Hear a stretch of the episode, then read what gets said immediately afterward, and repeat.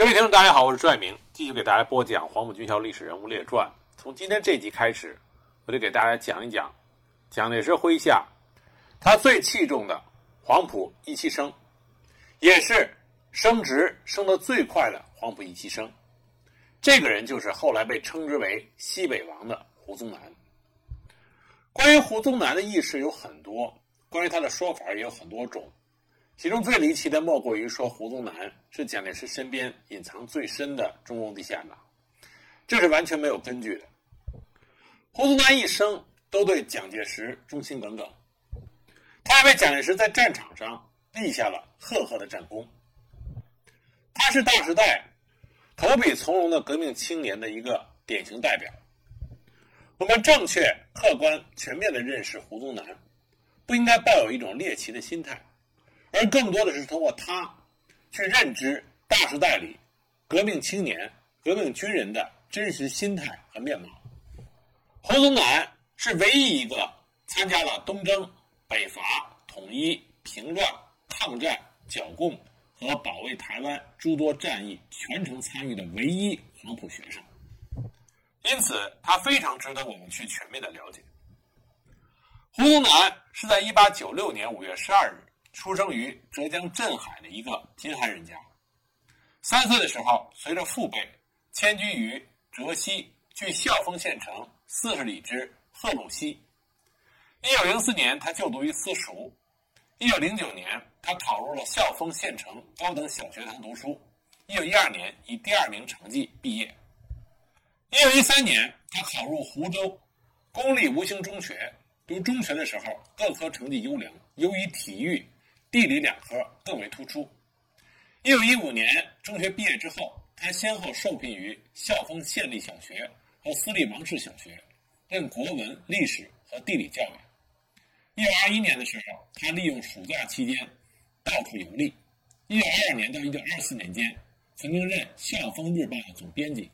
他因为与同校教员竞选校长职位失败，而他父亲又对他进行逼婚，所以决然离家出走。胡宗南非常的聪明，他的学习成绩也非常的好，而且胡宗南不是那种死读书的人，用我们现在的话说，他真的做到了德智体美劳全面发展，而且是文武双全。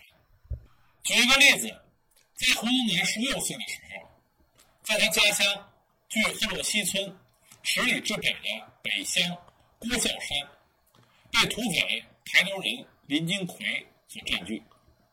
这个林金奎呢，自称叫爬平王，杀人放火，四处抢掠，公然向各个村镇借粮借饷，驻军也无力进剿，而且这个人贪得无厌，动辄就以杀人显示他心狠手辣，民不堪命，所以呢，各村的老百姓就集资购买枪弹，组织壮丁自卫抗拒，并且对林金奎进行围剿。胡宗南。对于这种土匪至为痛恨，所以就奋勇前往，冲在最前列，数度激战，最终将这股匪患击溃，保了家乡水土的一方平安。从这事我们就可以看到，胡宗南从小就是一个敢于担当的热血男儿。一二四年，胡宗南离家出走之后，他又到了浙江湖州，在这里，他和两个重要的人物。结拜为金兰兄弟，这两人是谁呢？一个是王亚樵，一个就是戴笠。当时的戴笠还不是后来令人谈虎色变的军统之王，而胡宗南呢，也只不过是一个离家出走的知识青年。三人结拜的原因，主要是因为王亚樵。这个时候，王亚樵已经是大名鼎鼎，他不只是斧头帮的帮主，而且还是浙江别动队的司令。戴笠和胡宗南两人是先认识。那个时候，戴笠呢在杭州流浪，很不得意。他结识了胡宗南，胡宗南对他很好，经常接济他，两个人就结为好友。戴笠当时还赠诗与胡宗南，叫做“君乘车，我戴笠，他日相逢下车记”。由此可见，两个人的关系非常好。一九二三年十一月，因为受雇于皖系军阀罗永强。王亚樵暗杀了直系军阀戚谢元，安排在上海的警察厅厅长徐国良，因此遭到通缉。好在军阀卢永祥在事后兑现了承诺，王亚樵就离开上海，前去投奔卢永祥，被封为浙江别动队司令，还把湖州地区划给他作为势力地盘，招兵买马。戴笠正是湖州人，这个时候正处于无业状态，但是戴笠很聪明，他知道在这个时候去从军才会有飞黄腾达的机会。所以他听说新任的司令王亚樵在招兵，觉得机会来了，就想投靠王亚樵。但是戴笠这个时候不认识王亚樵，怎么办呢？幸亏戴笠交友很广，当地人头熟。王亚樵在湖州的助手，恰巧是戴笠以前的朋友，叫胡豹一，而且为人非常仗义。于是胡豹一就在王亚樵面前为戴笠说尽了好话，这样就把戴笠成功的引荐给了正求贤若渴的王亚樵。戴笠是多么聪明的一个人，他只是缺一个和王亚樵见面的机会。当他被胡豹一带到王亚樵面前的时候，很快就赢得了王亚樵的信任，获得了重用，当场就被封了一个分队长，带领几十名士兵。得到任命的戴笠非常开心，但是他并没有忘记自己的好兄弟胡宗南，所以他又向王亚乔推荐了胡宗南，说这个兄弟本事比他强得多，是不可多得的大将之才。于是王亚乔就把胡宗南也封为了分队长。三人见面之后，相谈甚欢，也非常的投缘。那么酒到酣处，胡豹一就建议说：“既然大家相聚就是有缘，而且兴趣相投，不如就来个结拜。”王亚乔一听很高兴，马上命人准备香案。就这样，王亚樵、胡豹一、胡宗南、戴笠就拜了把子，结为异姓兄弟。一九二四年二月。胡宗南乘坐日本轮船“松山丸”，从上海赶赴广东，去报考黄埔军校。那么在码头上，当船已经开动以后，他看见有两人没有赶集上船，那么雇了一艘小艇在后面追赶。胡宗南帮了他们一把，拉他们上了船。这两人之中有一个就是贺中涵，两个人相互认识之后，聊得非常投机。于是就成为了好友。胡宗南去广州报考黄埔军校的时候，他已经在上海通过了初试。上海初试的主考官不是别人，正是毛泽东。当然，胡宗南顺利通过，但是他到了广州复试的时候，遇到了麻烦。体检检查，考官让考生站成一排检查身高，胡宗南的身高不足一米六，所以一下子就被拎了出来。考官不客气地说：“你根本不是当兵的材料。”这就意味着还没进入到文化考试环节，胡宗南就被淘汰了。这给了胡宗南很大的打击，他居然蹲在地上嚎啕大哭起来。但是他并不服输，他大声的责问把他拎出来那个考官，说：“为什么不让我参加国民革命？革命是每个年轻人的义务。个子矮怎么了？拿破仑的个子也不高。”总理孙中山先生也只有一米六八，廖仲恺先生更矮。国民革命怎么能够以相貌取人呢？那么这番责问呢，就把旁边屋子里黄埔军校党代表廖仲恺给惊动了。他出来之后对胡宗南说：“这位同学，我批准你参加考试。”当即写了一张纸条交给胡宗南，上面写着：“国民革命急需大批人才，只要成绩好、身体健康、个子矮一点也是应该录取的。”于是就凭着廖仲恺的纸条，胡宗南参加了文化考试，成为了黄埔军校一期的一员。胡宗南加入的是黄埔一期第二大队第四分队。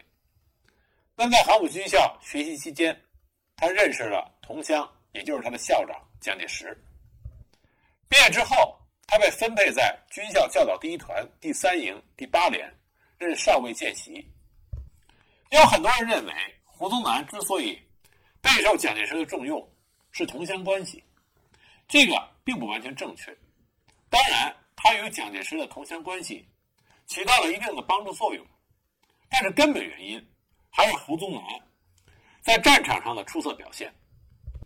胡宗南第一次比较大的战功是在棉湖战役，这个时候他在东征中的表现已经让他晋升为机枪连的中尉排长。熟悉东征历史的朋友都知道。棉湖战役是一场恶战，当时敌优我略，双方僵持不下。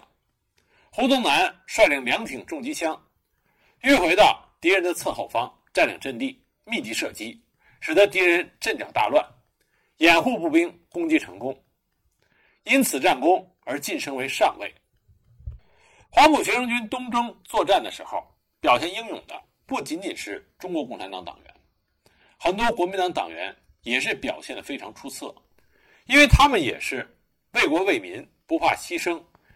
有着坚定信仰的革命青年，胡宗南在出征之前曾经写信给贺中涵，信中他这么说的：“国危民困，至今而急，既不能救，深以为耻。献身革命，所谓何事？此次出发，但愿战死。”这些话里所体现出的那种忠烈之心，是当时黄埔学生军所有官兵普遍的现象。到了二次东征河坡战役的时候，胡宗南已经是何应钦手下第二团第二营营长，团长是胡公勉。我们之前讲到过胡公勉，胡公勉非常赏识胡宗南。河坡战役的时候，胡宗南奉命固守河坡，而前有宁部的洪兆麟亲率四千多人由兴宁南下河坡。企图与被围的梅林之叛军会合，截断黄埔军左路军的后路。形势危急，当时胡宗南审查形势，欲固守河坡。他认为必须要攻占河坡最高山横峰至敌人的阵地，否则敌人居高临下，河坡势难坚守。于是他就率领第六连连长李铁军的部队攻占横峰。胡宗南亲自冒着敌人的射击，率众冲杀，一举将敌人击溃。那么，在夺下了横峰这个制高点之后，被围在梅林的敌军士气尽丧，就被解除了武装。黄埔东征军取得了胜利。就在胡宗南在战场之上屡立战功的时候，国共的摩擦和争斗也愈演愈烈。那么，在黄埔学生中，这就是清军会和孙文主义学会之争。那么，胡宗南也不免被牵涉其中。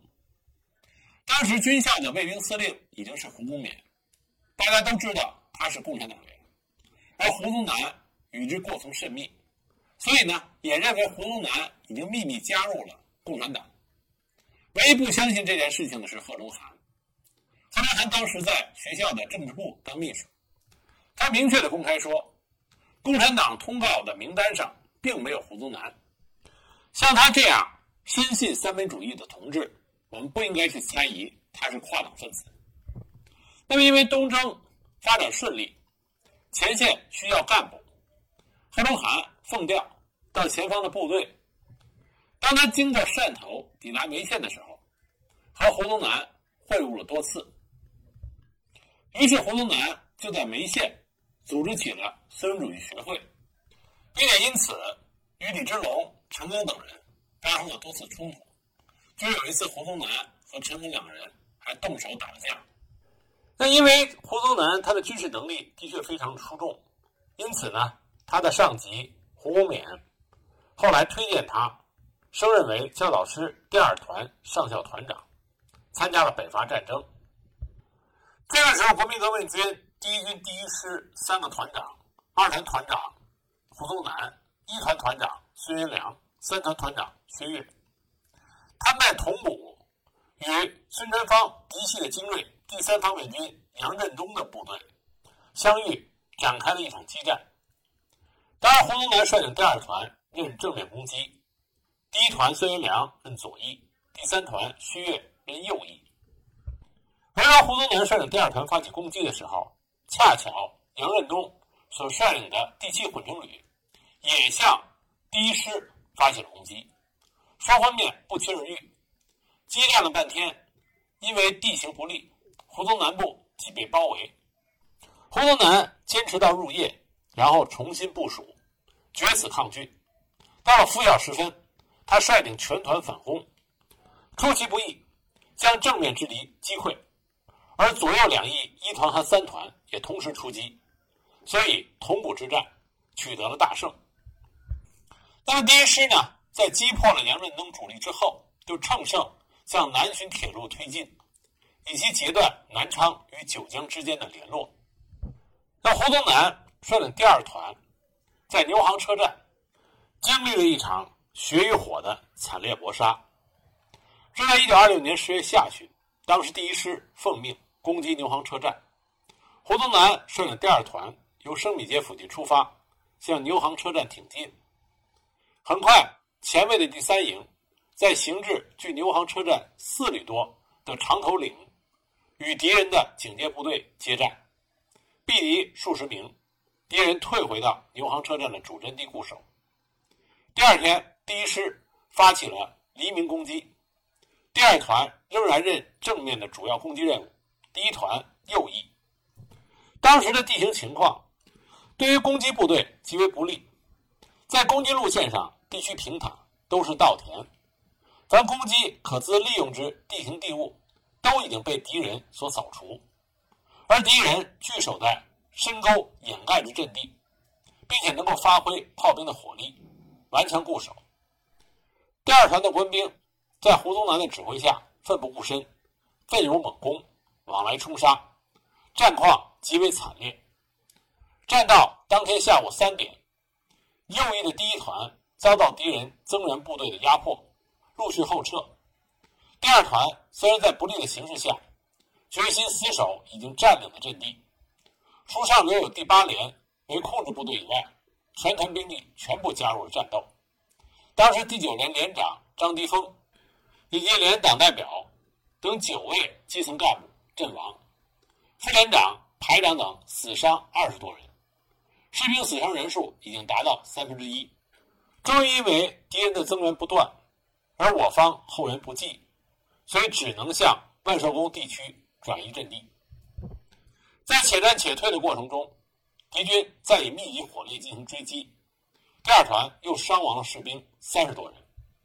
在此之后，经过一段时间的对峙，十一月二日，蒋介石下令对孙传芳发动总攻，第一师再度攻击牛行车站之敌。敌人仍然凭借着坚固的阵地进行猛烈的反抗。胡宗南率领第二团的官兵不避艰险，奋勇向前。激战到六日早晨，胡宗南亲率第一营杀入敌阵，将敌击溃，首先占领了牛行车站。在攻占牛行车站这个过程中，胡宗南显示出他非常杰出的军事才能。当时敌人的阵地非常坚固。易守难攻，而且在兵力上，胡宗南率领的第二团也不占优势。到底该怎么打？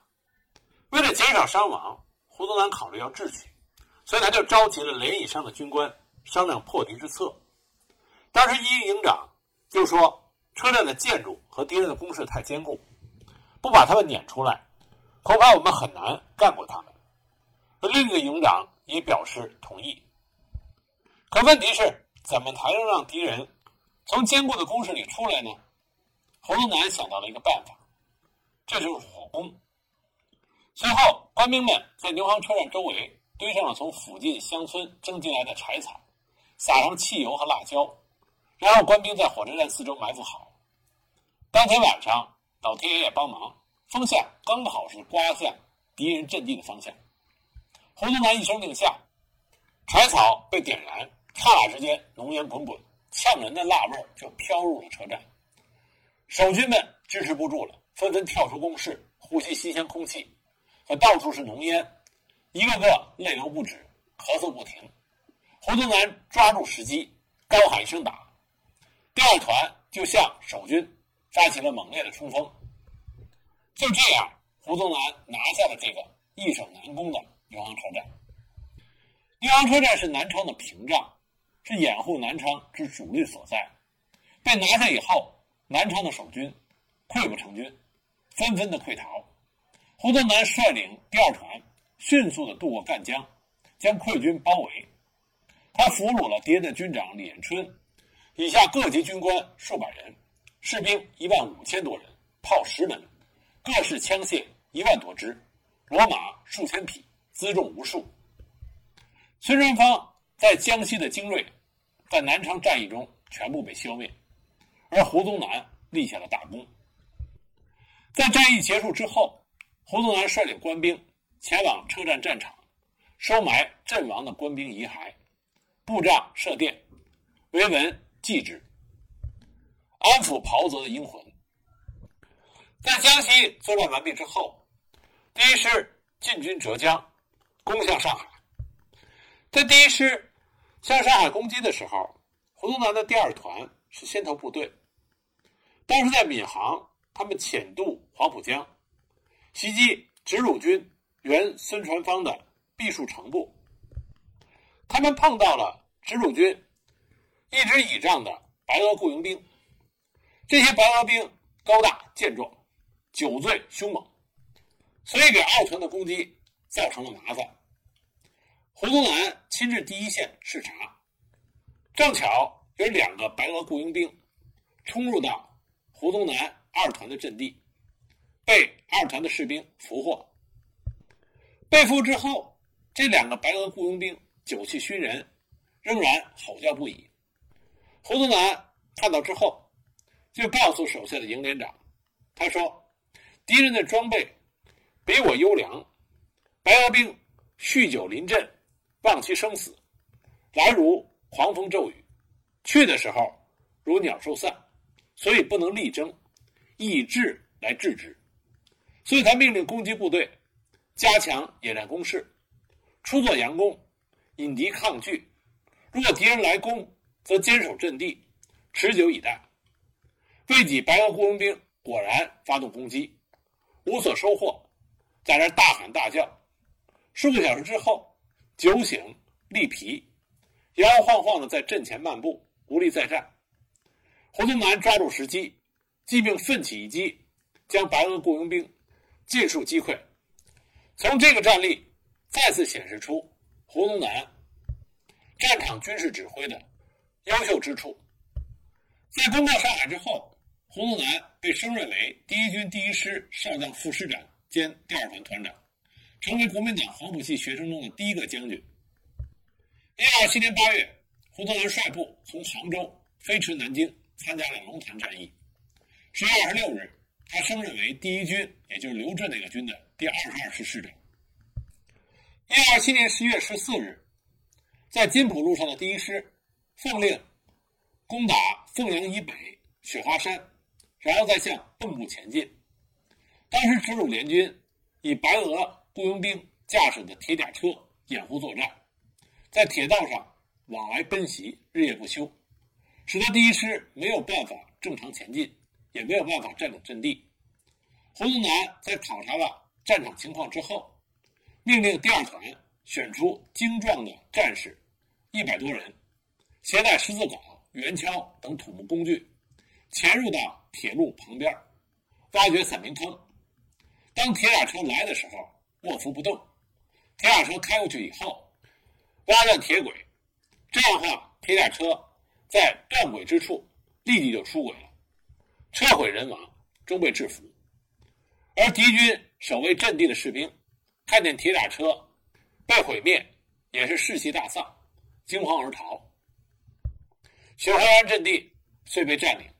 紧接着，蚌埠也被攻克。一九二八年四月，胡宗南率部参加了二次北伐。到了八月，北伐胜利，全国部队缩编，第二十二师缩编为第一师第二旅，胡宗南仍然任旅长。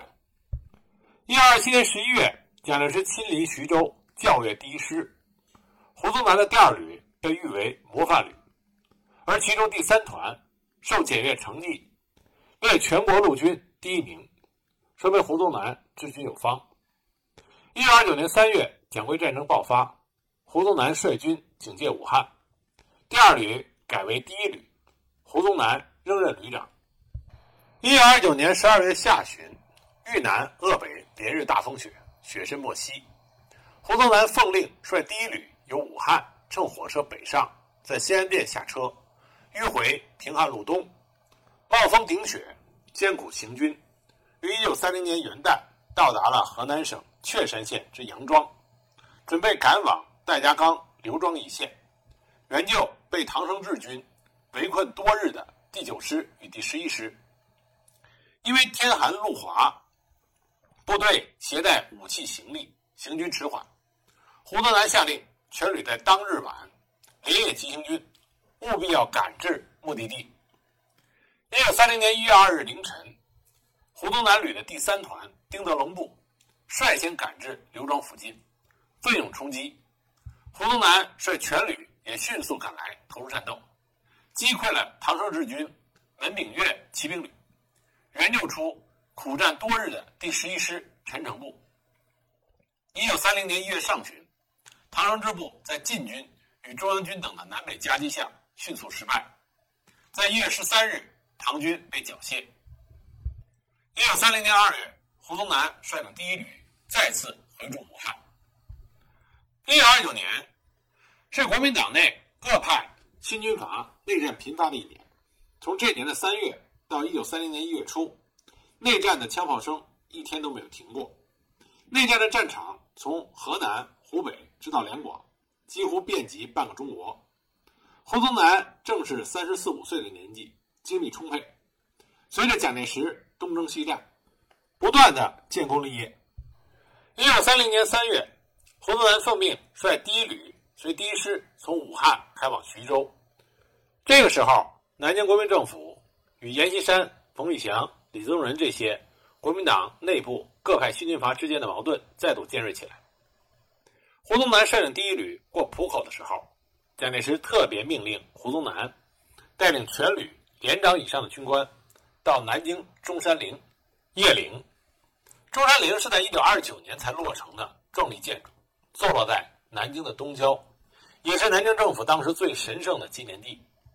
蒋介石让胡宗南旅的军官来集体谒陵，他要特地赶来，亲自对他们进行训话。这对于胡宗南和他的下属奖励备至，是给他们最大的荣耀。胡宗南也很清楚，这是蒋介石要他们为了捍卫孙中山先生的在天之灵和南京国民政府，要他们在即将到来的大战中奋勇作战。一九三零年五月十一日。南京国民政府与以阎锡山、冯玉祥、李宗仁等为首的国民党各派新军阀爆发了中原大战。大战首先在陇海线战场点燃。蒋介石第二军团刘志部各师向战略要地归德猛攻。胡宗南旅所在的第一师，因师长刘志兼任第二军团总指挥，所以由副师长徐廷瑶任代师长。开始，中央军攻势凶猛。又有空军助战，说降了刘茂恩，并且诱捕了万选才，顺利占领了归德。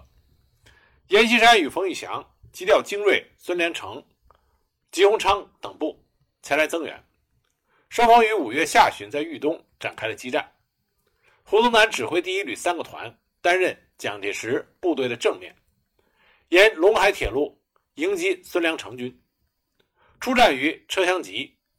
为被围困的中央独立第二旅彭进支部解围，继而向龙门寨方向攻击前进。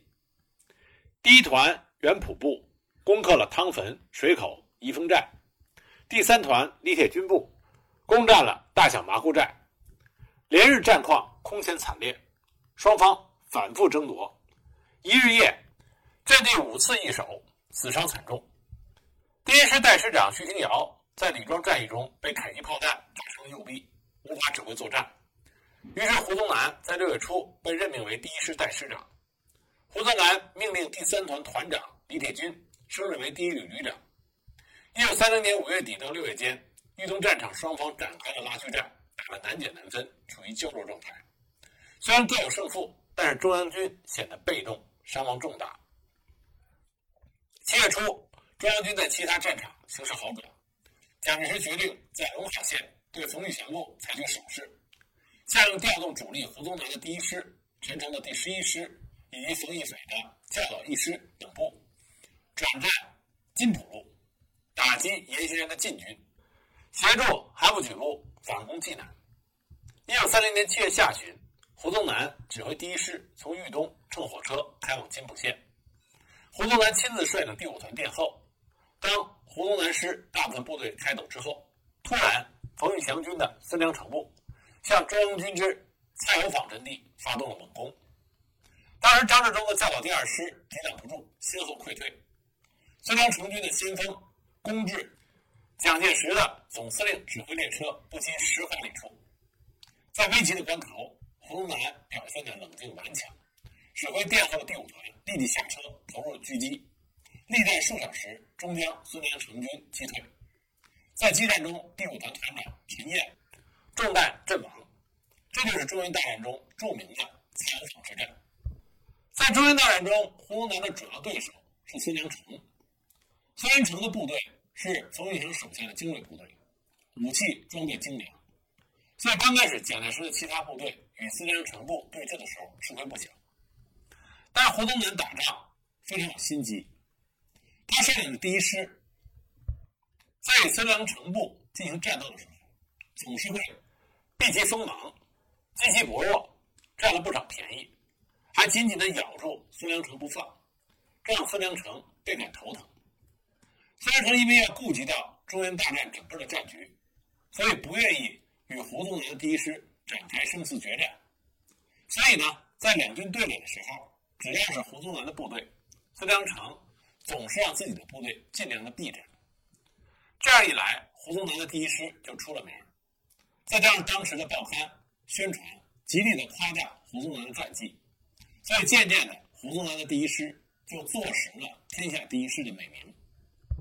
这也是胡宗南“天下第一师”这个名气的来历。可以说，中原大战让胡宗南在国民党中央军内部的名气再上了一个台阶，也使得蒋介石更加的器重他。那么，胡宗南在军阀混战的战场上表现优异，那么在面临英勇的红军队伍的时候，胡宗南的表现又如何呢？我们下一集再给大家继续讲。